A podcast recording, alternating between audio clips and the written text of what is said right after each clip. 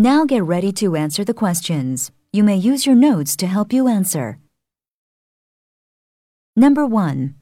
What can be inferred about the professor's belief in art as a historical record?